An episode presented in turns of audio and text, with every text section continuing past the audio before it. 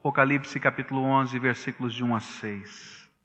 Diz a Bíblia: Foi-me dada uma cana semelhante a uma vara, e foi-me dito: Levanta-te e mede o santuário de Deus e o altar e os que nele adoram. Mas deixa o átrio que está fora do santuário e não o meças, porque foi dado aos gentios, e eles pisarão a cidade santa por quarenta e dois meses. E concederei as minhas duas testemunhas, que vestidas de saco profetizem por mil duzentos e sessenta dias. Estas são as duas oliveiras e os dois candeeiros que estão diante do Senhor da terra. E se alguém lhes quiser fazer mal, das suas bocas sairá fogo e devorará os seus inimigos. Pois se alguém lhes quiser fazer mal, importa que assim seja morto. Eles têm o poder para fechar o céu para que não chova durante os dias da sua profecia, e tem poder sobre as águas para convertê-las em sangue, e para ferir a terra com toda a sorte de pragas, quantas vezes quiserem. Estivemos vendo dificuldades desse capítulo e também vendo a grandeza desse capítulo, porque ele nos traz um resumo de tudo que vai acontecer daqui para frente com mais detalhes no livro de Apocalipse. Nós começamos a estudar e vimos o que significava o medir esse templo e aprendemos na palavra de Deus, à luz das profecias do Velho Testamento que nos ajudam a interpretar o livro de Apocalipse, que esse medir significa o cuidado de Deus, a proteção de Deus, o selo de Deus para com o seu povo. Depois estudamos também o que significa esse tempo, que vai sendo repetido várias vezes: 42 meses, 1260 dias, três anos e meio, tudo sinônimos aí, os, ou coisas semelhantes, que significam justamente o tempo em que a igreja estará trabalhando na terra, o tempo em que os arautos do fim dos tempos estarão proclamando a mensagem de Deus. E nesse tempo nós vamos perceber que Deus estará agindo através da sua igreja. É o tempo da graça, é o tempo da misericórdia, é o tempo da oportunidade de Deus. Percebemos à luz da palavra de Deus que esse também é o tempo em que Satanás está trabalhando na terra, em que está havendo uma grande batalha espiritual, em que o povo de Deus anuncia a mensagem de salvação, mas parece que por trás desse mundo, de todas as coisas que estão acontecendo, há um domínio satânico. Domínio talvez visível nesses dias, mas que já foi derrotado na cruz e que um dia o Senhor vai revelar de modo visível a vitória de Jesus Cristo na cruz, colocando agora em juízo todas as coisas. Vimos também que, apesar desse grande templo estar construído nas suas várias partes, existe uma parte que não foi medida. Pátio externo, onde ficavam os gentios, não foi medido. E vai mostrando esta tensão, esta batalha espiritual não acontecendo somente lá fora, lá nas ruas, lá no dia a dia nosso, mas até dentro da igreja, onde o mundo vai tentando entrar dentro da igreja, onde Satanás vai tentando destruir o santuário de Deus. E não estou pensando aqui numa guerra de armas, mas numa guerra espiritual, de valores, de consciência, de vida, do dia a dia de cada um de nós. Estudamos também que Deus vai levantar nesse período dos 1260 dias, dos 42 meses, desse mesmo período, duas testemunhas.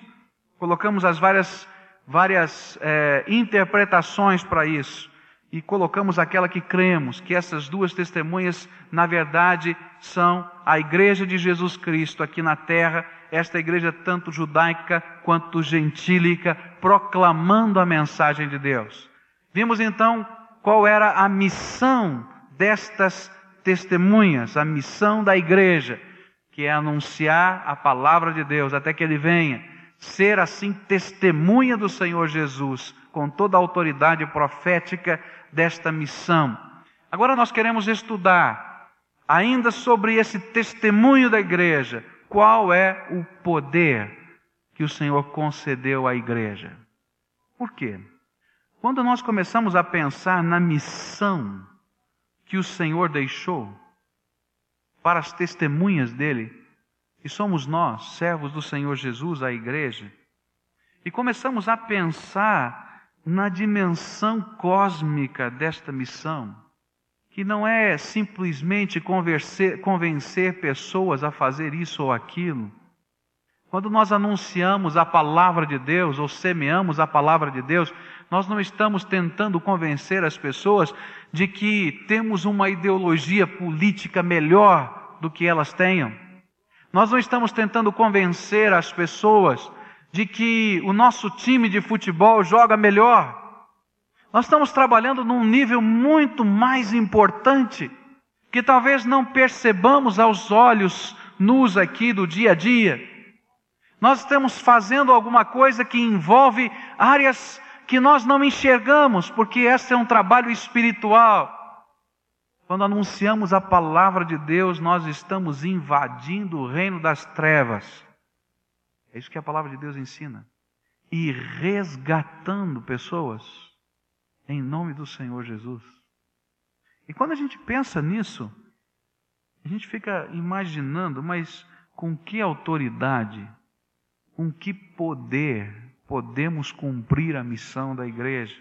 Com certeza, quando nós pensamos nessa dimensão cósmica que Deus nos coloca como igreja para trabalhar, nós vamos logo sentindo que somos fracos, que somos impotentes, que somos incapazes. Eu acho que esse é o grande obstáculo que você tem sentido na sua vida. Quando Deus coloca diante de você o desafio de você falar de Jesus às pessoas, não é isso que vem sobre você uma sensação de impotência, de incapacidade? Eu quero dizer para você que essa sensação de impotência e de incapacidade não vem só sobre você, não. E quando a gente vai lendo a palavra de Deus, a gente vai descobrindo que esse foi o sentimento que os homens de Deus de todos os tempos tiveram quando Deus os comissionou. Quando Deus levantou Moisés e o chamou, o atraiu para perto da sarça ardente e disse: Eu quero que você volte para o Egito e ali vá resgatar o meu povo, trazer o meu povo. Ele disse: Quem sou eu? Ele vai fazendo uma série de perguntas: Quem sou eu para fazer isso? E depois, quando ele diz: Não, você é o servo que eu escolhi, ele diz: Então quem és tu? Que nome o Senhor tem? Eu creio, meus irmãos, que essa é a grande batalha que talvez você esteja vivendo. Eu quero dizer para você quem é você hoje, depois da graça de Deus sobre a tua vida. E eu quero dizer para você quem é o teu Deus e o que ele vai fazer através da tua vida. Porque é isso que João está tentando mostrar para uma igreja sofredora. Uma igreja que estava vivendo uma grande batalha, não somente a nível espiritual, mas a nível humano e visível. Uma igreja que estava sendo perseguida uma igreja que estava sendo acuada, mas uma igreja que permanecia com o seu testemunho numa autoridade, num poder incrível. Eu quero falar para os irmãos qual é a autoridade, qual é o poder que o Senhor Jesus concedeu às suas testemunhas, à sua igreja, aos arautos do fim dos tempos. Você é um arauto do fim dos tempos. Quando vamos lendo a palavra de Deus no versículo 4, vamos perceber que ele vai falando sobre esse poder. Diz assim: Estas são as duas oliveiras e os dois candeeiros que estão diante do Senhor da terra. Ele está usando uma linguagem que certamente os crentes daquele tempo podiam identificar. Esta linguagem foi repetida, foi citada de Zacarias capítulo 4, versículos de 1 a 14, onde o Senhor estava fazendo algumas promessas a dois servos deles que tinham recebido uma missão, a missão de reconstruir o templo de Deus na cidade de Jerusalém, depois do cativeiro babilônico. Ele estava falando ao sumo sacerdote Josué e estava falando ao governador daquela cidade que era Zorobabel. E eles estavam nessa linguagem figurada, Zacarias teve uma visão, e viu que aqueles dois homens eram os ungidos do Senhor para aquela missão. Ele viu um candelabro, daquele modo antigo que se colocava azeite, mas ele viu que esse candelabro era diferente, porque ele tinha um reservatório enorme de azeite, que não podia ser esgotado. Ele viu que aqueles homens, naquela visão, estavam representados como um ramo de oliveira que gotejava azeite. E esta linguagem está nos falando a respeito de uma coisa que Deus está fazendo com a sua igreja. Jesus nos prometeu, e assim está acontecendo, e sempre aconteceu assim, de que a sua igreja seria ungida com o Espírito Santo dele. Sabe qual é a autoridade, sabe qual é o poder que a igreja de Jesus tem para fazer o trabalho dela? É a unção do Espírito Santo de Deus. É disso que João está falando.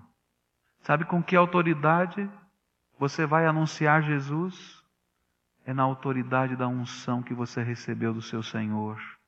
E quando nós vamos estudando o Novo Testamento, nós vamos descobrir que toda a obra do testemunho da igreja é uma obra ungida, impregnada pela ação do Espírito Santo. A figura da unção é uma figura muito bonita. Pegava-se azeite de oliva, derramava-se sobre a cabeça da pessoa. E aquele azeite ia descendo sobre o rosto, sobre o corpo, até os pés. Ele está dizendo: olha, as minhas duas testemunhas são pessoas ungidas. O Senhor derramou do azeite do Espírito Santo de Deus sobre a vida delas e eles estão revestidos desta unção, deste poder, desta graça que vem de mim. É na minha autoridade, é no meu poder que vocês farão esta obra. Nós vamos estudando na palavra de Deus e vamos percebendo que é o Espírito Santo de Deus que move a igreja. Se os irmãos estudarem 1 Coríntios capítulo 12, vão perceber que é o Espírito Santo de Deus que dá dons aos homens. E ele distribui esses dons como ele quer. E é esse Espírito que está agora controlando a ação da igreja e movendo esta igreja para que o sirva no seu poder e na sua autoridade. É esse mesmo Espírito, então, que nos capacita a fazer a obra de Deus. É esse mesmo Espírito que usa a nossa vida, usa os nossos lábios, usa as nossas emoções, usa as nossas influências para convencer o homem do pecado, da justiça e do juízo. É esse mesmo Espírito que testifica dentro do meu coração que eu sou filho de Deus. É isso que diz a palavra de Deus.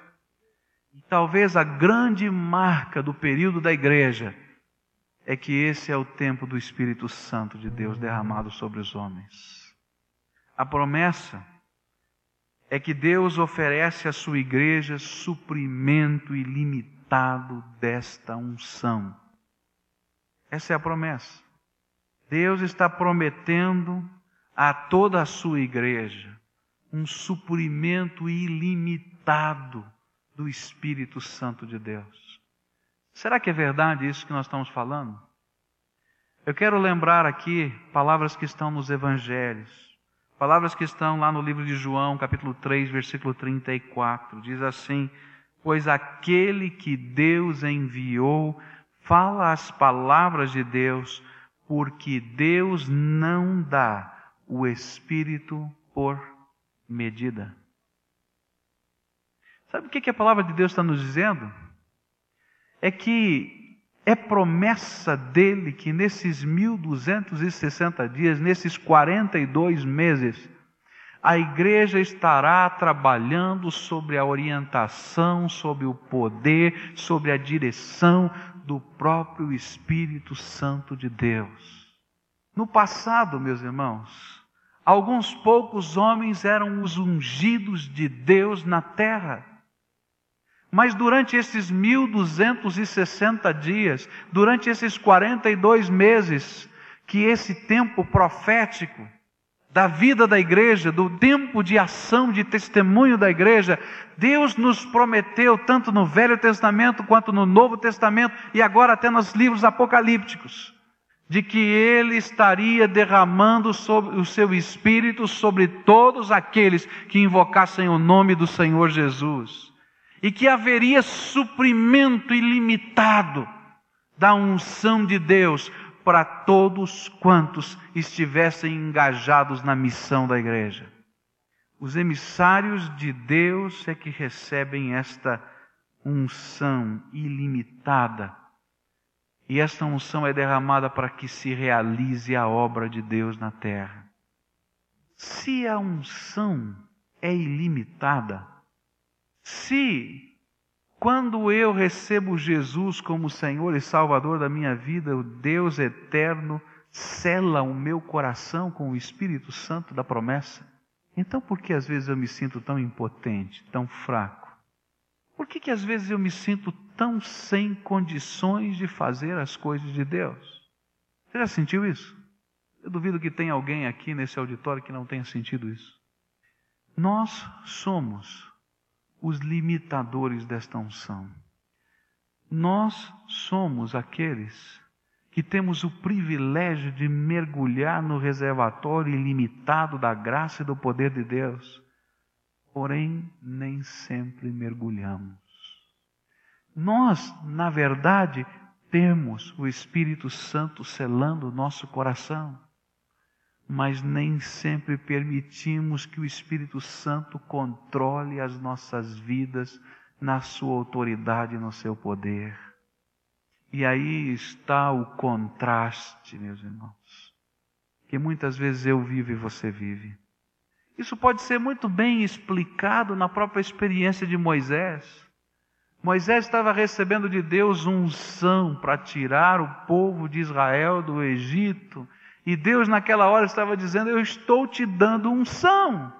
E quantas vezes o Senhor fez isso com Moisés? Olha, você quer saber com que poder e com que autoridade eu estou mandando você cumprir essa missão? Então faça o seguinte: coloque a tua mão dentro do casaco. Tire a mão agora. Os irmãos lembram da história. E a mão apareceu leprosa.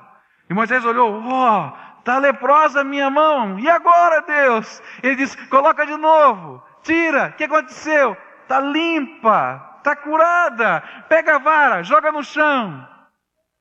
Virou uma cobra. Pega agora na cobra. Virou vara outra vez.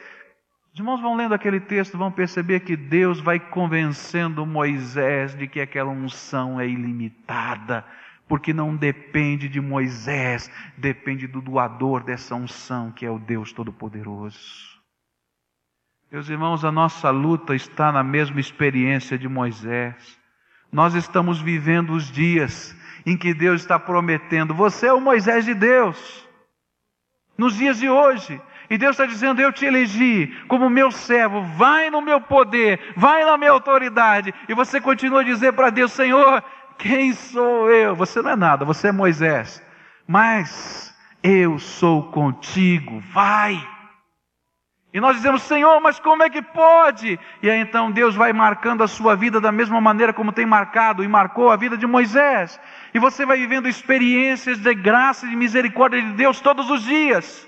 E você levanta de manhã e o Senhor diz: Tenho abençoado a tua vida. E você ora, quem sabe, por uma situação de problema, e Deus diz: Já abri a porta, entra por essa porta. E você diz: É verdade, Deus fez. E mas no dia seguinte você está duvidando outra vez. E agora, Deus, como é que vai ser? E chega uma hora que Deus diz: Vai, Moisés, para de falar. E vai para o Egito, porque eu estou te mandando. Nós somos os limitadores da unção de Deus. Cada dia Deus tem nos provado que Ele está vivo. Cada dia Ele tem nos provado que Ele é poderoso.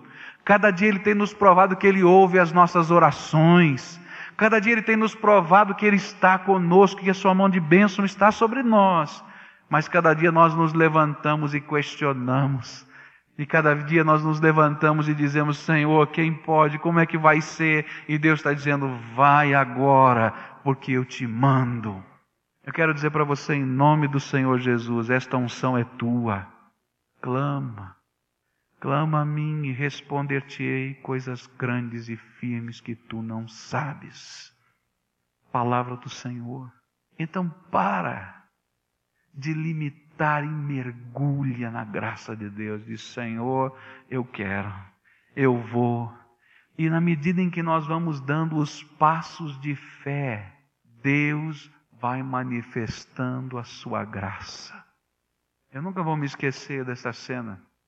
Faraó vindo atrás, querendo matar o povo, o mar vermelho na frente. Eles tinham que atravessar, mas havia um mar pela frente. Deus colocou lá aquela coluna de fogo impedindo o Faraó de chegar perto. E o povo entrou em desespero: o que vai acontecer agora? E todo mundo se ajoelhando e orando e clamando e gritando. E Moisés também, Senhor, e agora? Ele diz: diga ao povo que marche. E meus irmãos, na medida em que Moisés e o povo começaram a marchar sobre o mar, o mar se abriu. Sabe como é que funciona a unção de Deus?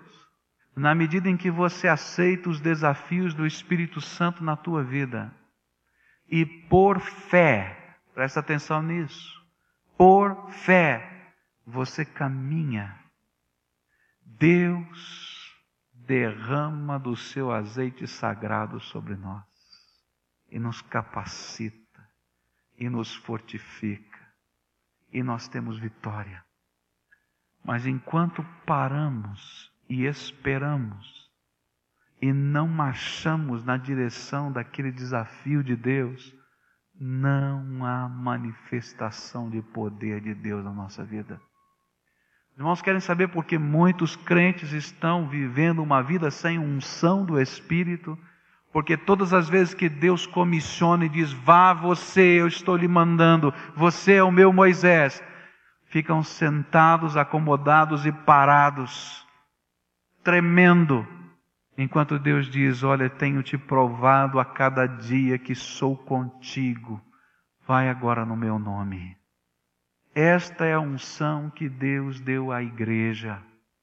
E toda vez que as portas parecerem fechadas, mas Deus nos der o comando, nós precisamos ir na ousadia da fé, porque Deus vai suprir de graça, poder e misericórdia a sua igreja. E seremos vitoriosos, porque as portas do inferno não prevalecem contra a igreja do Senhor Jesus. Você é Moisés. Deus um dia te chamou. Deus um dia te ungiu com o Espírito Santo da promessa, selou. E é esse mesmo Deus que está dizendo: igreja, ser testemunha minha agora na minha autoridade, no meu poder. Toma posse da unção que eu te dei e faça a obra no meu nome. Nós precisamos não limitar a unção de Deus. Nós precisamos é buscar mais dessa unção. E esse, na verdade, é o grande segredo espiritual: mergulhar na graça de Deus. Tudo acontece por causa da graça de Deus. E nós precisamos mergulhar. Nós mergulhamos obedecendo. Nós mergulhamos adorando. Nós mergulhamos enfrentando os desafios através da oração, Deus, falando com Deus e ouvindo o que Deus nos fala, porque é nesta unção que temos a força que vem da graça de Deus. Naquele texto de Zacarias, a mensagem de Deus foi: não é por força nem por violência, mas pelo meu espírito, diz o Senhor dos Exércitos. Meus irmãos, a obra que o Senhor Jesus tem para a minha vida não vai ser feita por força ou violência. A obra que Deus tem para a sua vida não vai ser feita por força ou violência. Não vai ser a sua capacidade, não vai ser a sua estratégia. Enquanto você estiver caminhando assim, não vai haver bênção, nem vai haver poder. Mas na hora que você caminha por obediência e fé, Deus derrama a sua unção e você vai ver o poder de Deus acontecendo se manifestando de uma maneira muito simples. Porque as coisas de Deus são muito simples, meus irmãos, muito simples. Nós é que fazemos as coisas muito rebuscadas, mas Deus manifesta na simplicidade o poder dele, a graça dele, a misericórdia dele, orações sendo respondidas. bênçãos de Deus sendo derramadas por um povo ungido que caminha por obediência e fé. A segunda coisa que esse texto vai nos dizer, versículo 5, nos diz assim: E se alguém lhes quiser fazer mal, das suas bocas sairá fogo e devorará os seus inimigos, pois se alguém lhes quiser fazer mal, importa que assim seja morto. Fogo que sai das bocas destas testemunhas. Esta é a figura que o versículo 5 nos apresenta. E para a gente poder entender esse texto, nós temos que olhar a Bíblia. A Bíblia nos explica a própria Bíblia. Segunda Reis, capítulo 1, versículos 9 e 10, vão nos ajudar a entender que negócio é esse. Diz assim a palavra de Deus: Então o rei lhe enviou um chefe de 50 com os seus 50. E este subiu a ter com Elias, que estava sentado no cume do monte, e disse-lhe: Ó oh, homem de Deus, o rei diz: Desce. Mas Elias respondeu ao chefe de 50, dizendo-lhe: Se eu sou o homem de Deus, desça fogo do céu e te consuma a ti e aos teus 50. E então desceu fogo dos céus e consumiu a ele e aos seus cinquenta. Outro texto da palavra de Deus que vai nos ajudar a entender este versículo, Jeremias 5, versículo 14, diz assim: Portanto, assim diz o Senhor, o Deus dos exércitos, porquanto proferis tal palavra, eis que converterei em fogo as minhas palavras na tua boca, e este povo em lenha, de modo que o fogo o consumirá. O que esses dois textos, comparados com o Apocalipse, vai nos ajudar a entender?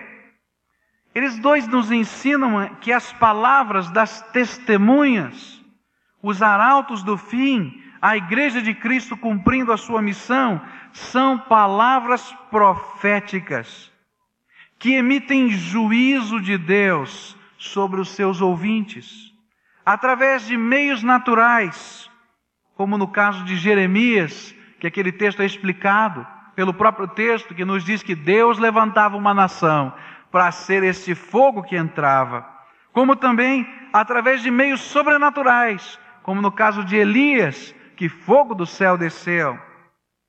João Batista vai nos advertir e vai nos ajudar a entender esta palavra profética.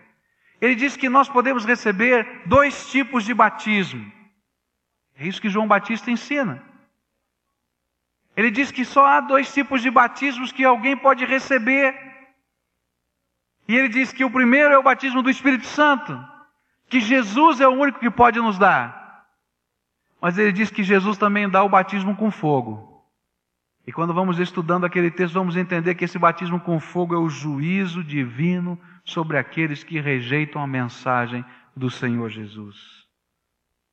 Há fogo na tua boca.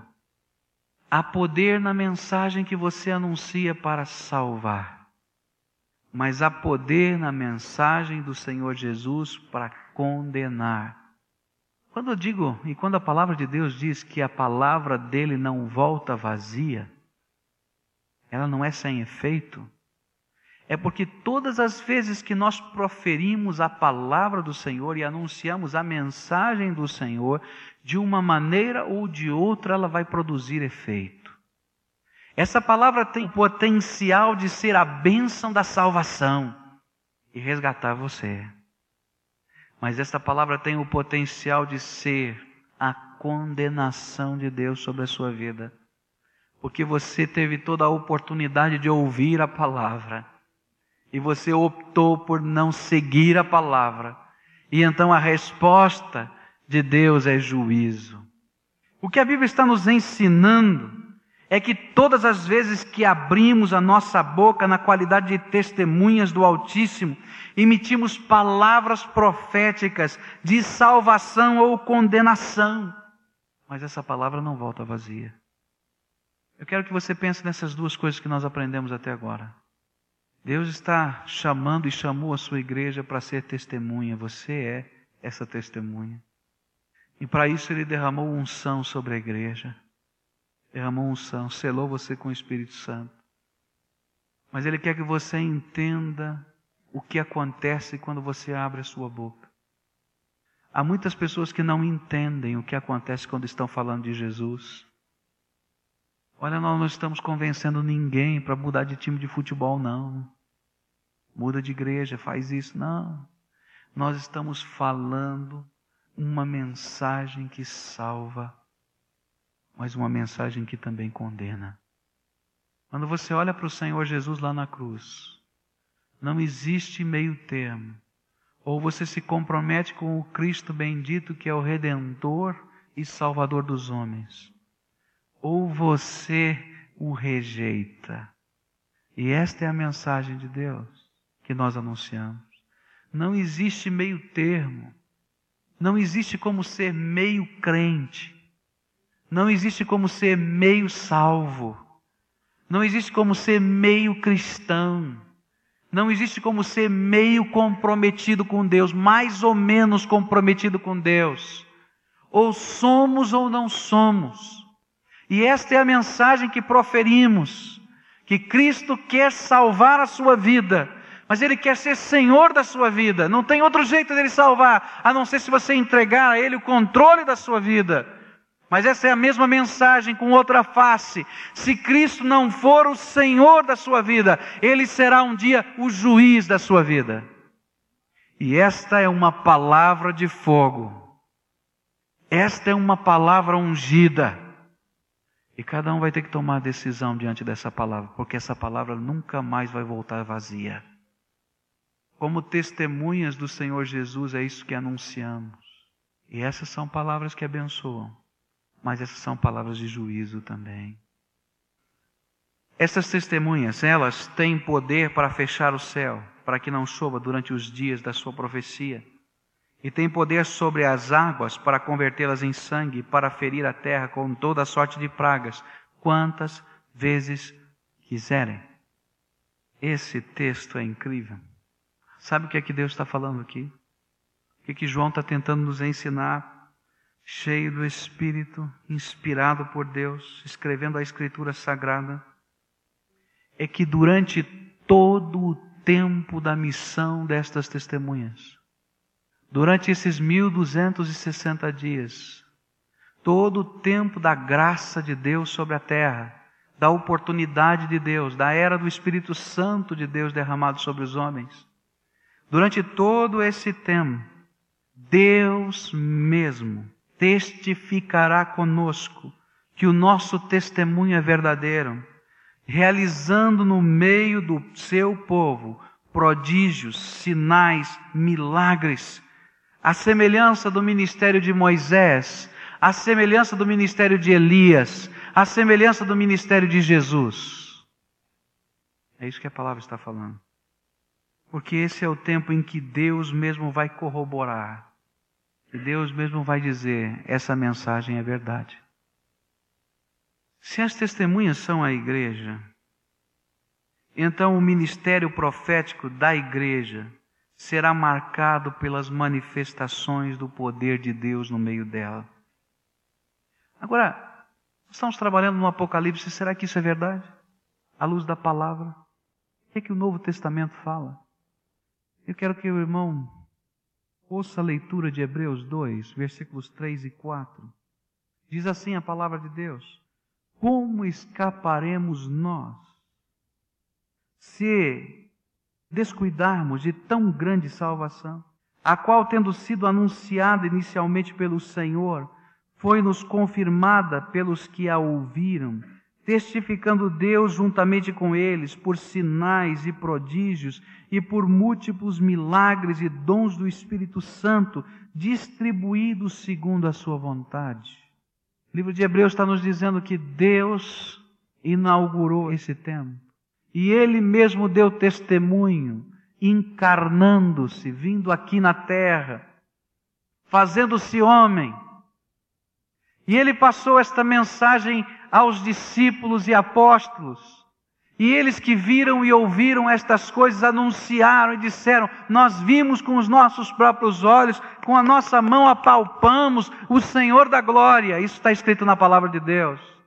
Mas agora o autor de Hebreus diz assim: E Deus continua falando, através da sua igreja, porque Ele está operando maravilhas no meio do seu povo. E essas maravilhas são o testemunho de Deus dizendo essa palavra é verdadeira. Nós vamos encontrar isso em toda a Bíblia, tanto nos evangelhos como nas epístolas. Não dá tempo de a gente ler aqui, são tantos textos. Atos 13, versículos 9 a 12, 2 Coríntios 12, 12, Gálatas 3, de 1 a 5, 1 Coríntios 2, 4 e 5, e tantos outros textos, onde Deus está dizendo que Ele está vivo e está operando no meio do seu povo. Eu dou graças a Deus, porque quando nós nos reunimos aqui em nome de Jesus, o Espírito de Deus está aqui. Eu dou graças a Deus, porque quando nós oramos, nós sabemos que a oração não bate no telhado, mas ela chega ao trono da graça de Deus e Deus ouve e responde. Eu dou graças a Deus porque esse Deus vivo, cheio de amor e de graça, manifesta o seu poder e a sua graça no meio do seu povo. Ele manifesta os seus sinais, os seus prodígios, os seus milagres, as suas bênçãos, as suas maravilhas, a sua salvação na minha vida, na sua vida e na vida de todos quantos invocam o seu nome. E cada dia que passa, cada uma dessas marcas de Deus nos dão ousadia e coragem para continuarmos anunciando a mensagem do Evangelho. Porque Jesus Cristo está vivo, não está morto, não ficou pregado na cruz, ressuscitou e é Ele que está agindo no meio do seu povo. É isso que a Bíblia está ensinando. Meus irmãos, esse é o tempo da graça. Às vezes a gente não entende, a gente fala isso, a gente repete isso tantas vezes né, na igreja. Às vezes a gente não compreende o que é que significa isso. Esse é o tempo da ação do Espírito Santo. Esse é o tempo em que Deus confirma a mensagem de suas testemunhas, operando com poder no meio delas. E isso a palavra de Deus nos diz que vai acontecer até o dia em que Deus tirar a sua igreja. Há pessoas que não creem assim. Eu fico triste de pensar que há pessoas que não creem assim. Alguns teólogos escreveram até uma teologia alguns anos atrás, o Deus que morreu. Eu creio num Deus vivo, santo, todo-poderoso, Pai bendito e derrama misericórdia sobre o seu povo. Não do meu jeito, mas ele derrama segundo a sua graça. Ele ouve o clamor e responde com poder. Você crê nesse Deus? Você crê nesse Jesus? Porque esse é o Jesus da palavra. Não há outro. Não há outro. Só Ele. Há uma oração que nós precisamos aprender a fazer, meus irmãos é a oração que os discípulos fizeram quando a perseguição da igreja começou. Ela está registrada em Atos capítulo 4, versículos 29 até 31. Depois que os apóstolos foram presos, ameaçados, proibidos de pregar a palavra de Deus, eles foram até a igreja reunida e oraram juntos. E esta é a oração que a igreja de Jesus precisa voltar a fazer. Diz assim a palavra de Deus: Agora, pois, ó Senhor, olha para as suas ameaças e concede aos teus servos que falem com toda intrepidez a tua palavra, enquanto estendes a mão para curar e para que se façam sinais e prodígios pelo nome de teu santo servo Jesus. E tendo eles orado, tremeu o lugar em que estavam reunidos, e todos foram cheios do Espírito Santo e anunciavam com intrepidez a palavra de Deus. Essa é a oração que nós precisamos fazer. Senhor, um dia o Senhor me selou com o teu Espírito Santo. E eu tenho certeza disso. No dia que eu invoquei o teu nome, o Senhor ouviu o meu clamor e veio habitar o meu coração e colocou a tua marca. Propriedade exclusiva de Jesus Cristo. Eu tenho certeza da minha salvação. Mas eu tenho certeza também que tu tens preparado para os teus filhos, à luz da tua palavra, um reservatório onde é incapaz qualquer homem de retirar tudo que tem nele.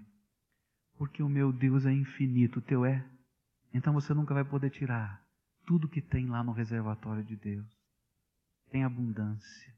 Um dia, Ele me chamou e chamou a você porque Ele chamou toda a sua igreja para ser testemunha de Jesus. Me deu uma mensagem, deu a mim e deu a você uma mensagem poderosa. É tão poderosa que ela pode salvar alguém, como também pode mandar alguém para o inferno. Porque todos aqueles que ouvem esta mensagem têm a possibilidade de aceitá-la ou não.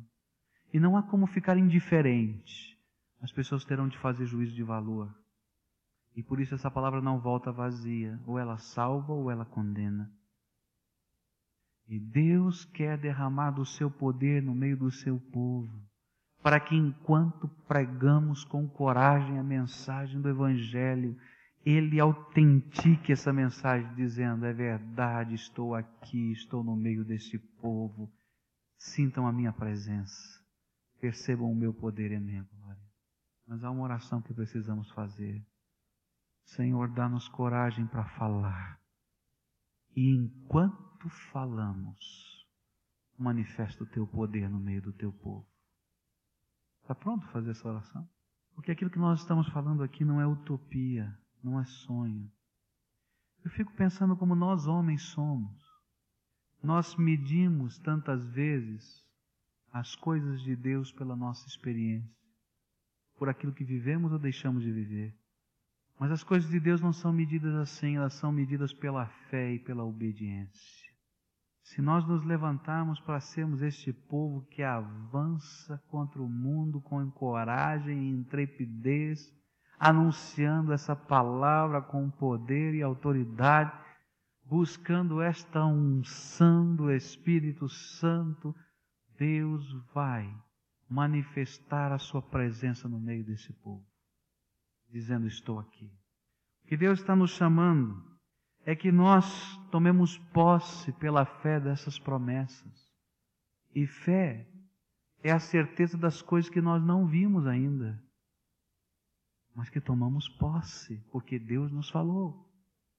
O que Deus quer é que comecemos esta obra com esta autoridade, orando por pessoas, falando a pessoas, anunciando a sua palavra com autoridade, porque Deus te fez o Moisés desse tempo, o Elias desse tempo.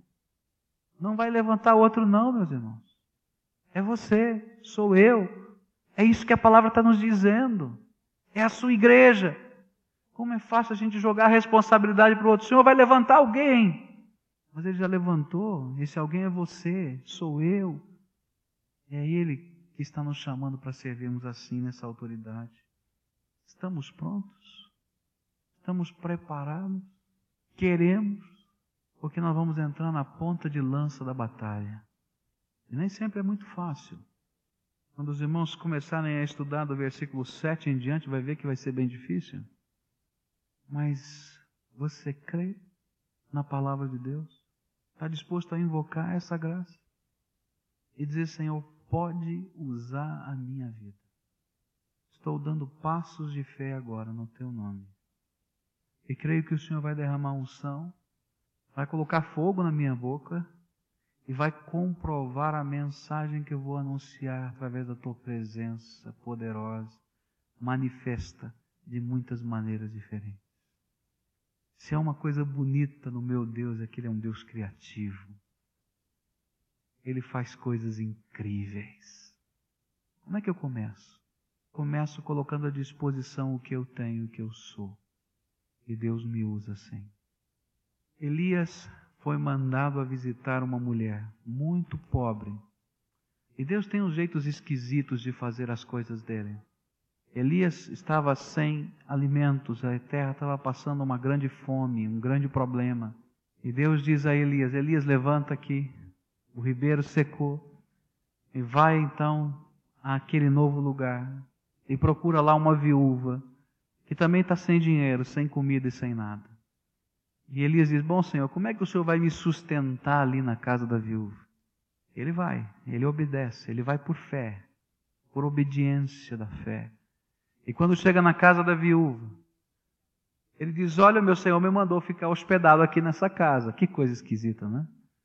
E a viúva diz: Olha, meu senhor, eu queria muito receber aqui você e sustentar até você, mas nós não temos nada em casa. Não tem nada. Ele pergunta: O que é que você tem ainda? E a mulher diz: Eu tenho uma botija de azeite. E Elias diz: Vai aos teus vizinhos e empresta vasilhas, mais do que você possa. E ela vai e começa a trazer as vasilhas. E Elias começa a derramar o azeite daquela pequena botija nas vasilhas. E enche a primeira, e enche a segunda, e enche a terceira, e enche a quarta, e enche a quinta, e enche a sexta, e vai enchendo, e vai enchendo, e vai enchendo, e vai enchendo, e vai enchendo. E Elias pergunta: Tem mais? Tem mais alguma vasilha? E eu posso imaginar aquela mulher olhando agora: Que pena, acabou, eu não tenho mais. E naquela hora, o azeite parou de cair da botija pequena. É assim que Deus faz com a minha vida e com a tua vida. A gente vai com aquilo que a gente tem. Quem é você? Deus sabe quem você é. Você é pecador. Você tem muitos problemas. Você não tem autoridade. Realmente não tem, porque você é de carne e osso.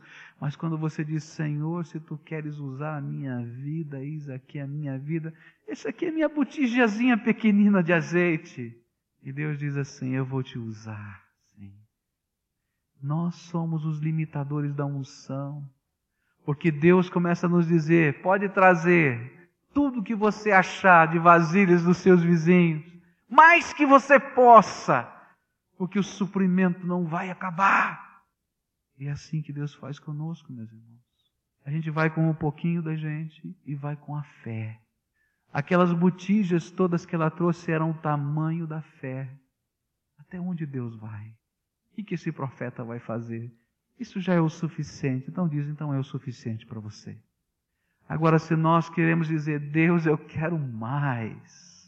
Eu quero mais da tua graça, eu quero mais do teu poder, eu quero mais da tua autoridade. Usa-me na tua força, ó Deus Todo-Poderoso.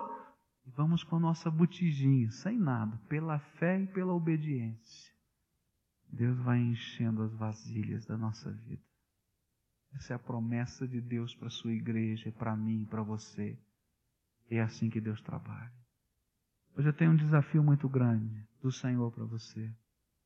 Um desafio que tem duas vias.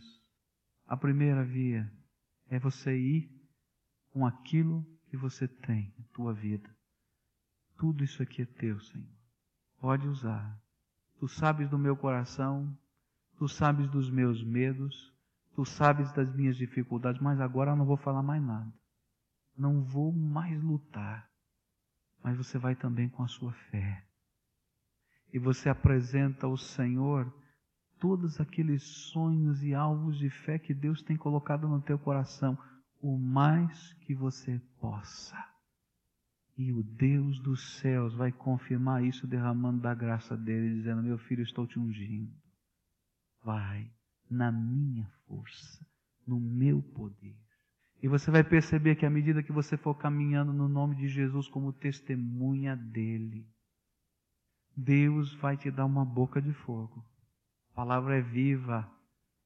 E Deus vai confirmar esta palavra através das obras da graça dele, do poder dele, dos milagres dele, dos sinais dele, dos prodígios dele, porque o nosso Deus é todo-poderoso. Presta atenção no que você fala. Você crê que Deus é todo-poderoso? Não tem limite para o poder dele. É assim que Deus trabalha. Agora é a hora que a gente vai com a botijazinha de azeite e a fé. É agora. Porque Deus quer ungir um povo para uma obra, para o serviço dele. A obra dele é ser testemunha. Ser testemunha, até que este tempo do testemunho se complete. Eu não sei qual é o tempo do testemunho que Deus deu para você. Ele precisa de crianças que vão lá com seus dois peixinhos, aquilo que tem. O Senhor pode usar.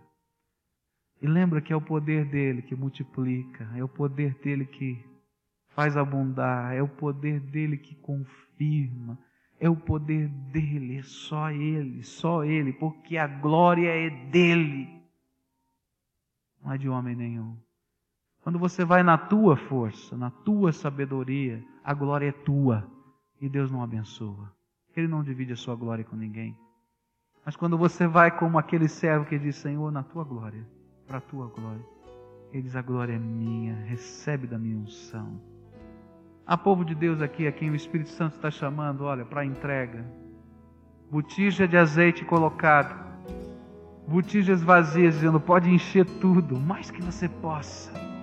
Deus quer fazer isso na tua vida agora. E vamos dizer: Senhor, faz isso na minha vida. Quero pedir que Deus toque o coração de adolescentes aqui. Eu quero pedir que Deus toque o coração de crianças. Eu quero pedir a Deus, em nome de Jesus, que Ele toque o coração de jovens. Eu quero pedir a Deus, em nome de Jesus, que Ele toque, toque o coração de famílias inteiras. Eu quero pedir a Deus, em nome de Jesus, que Ele toque o coração do seu povo. Porque Ele quer fazer uma obra nesses últimos dias para abalar as estruturas, não somente do templo, mas da terra, porque Jesus está voltando. Ele está voltando.